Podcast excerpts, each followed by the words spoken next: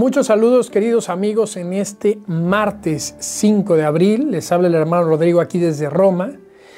He titulado la reflexión de hoy Las dos puertas de la misericordia.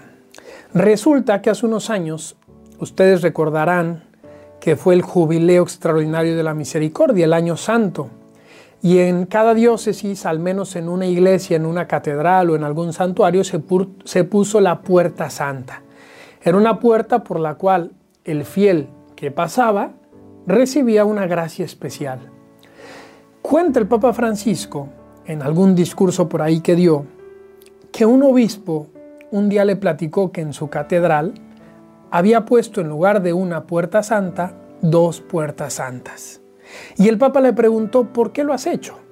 Y el obispo le dijo, porque una puerta es para entrar para pedir perdón y obtener la misericordia de Jesús y la otra es para llevar la misericordia a los demás con nuestras obras de caridad y de amor.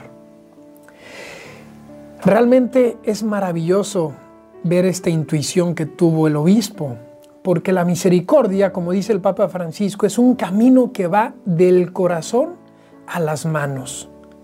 Vivimos en una sociedad, queridos amigos, en la que reina desgraciadamente el subjetivismo, el individualismo.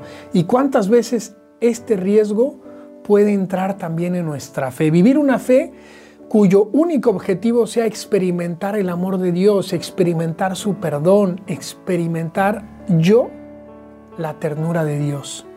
Y que se quede ahí en algo para mí. Y Dios, si vemos en la Biblia, en el Evangelio, nos llama a experimentar eso para después llevarlo a los demás, a recibir su amor para luego compartirlo, a ser discípulos para luego ser misioneros. Por eso el Papa Francisco dice que la misericordia va del corazón a las manos. Entramos en la iglesia por una puerta de misericordia que es para recibir el perdón de Jesús, pero luego ese perdón es el mismo que nos dice levántate levántate, ve y anuncia esto a los demás. Y por eso este obispo puso la otra puerta, la puerta de salida que llevaba a sus fieles a vivir las obras de misericordia.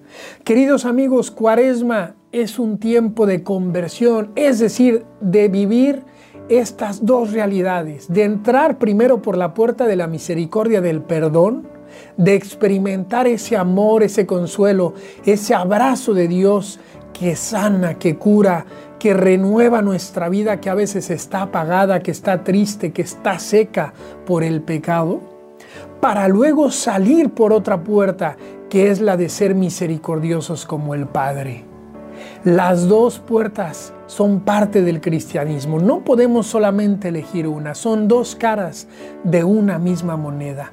Pidamos a Dios la gracia de asimilar estas dos realidades en nuestra vida, de que cada día entremos y salgamos por esa puerta, de que seamos almas que experimentan la misericordia de Dios, para luego llevarla con actos concretos a los demás, con obras de misericordia. Ahí están las siete obras de misericordia corporales, las siete obras espirituales. Esos son los medios que Dios pone para hacer en la práctica eso que recibimos en nuestro corazón.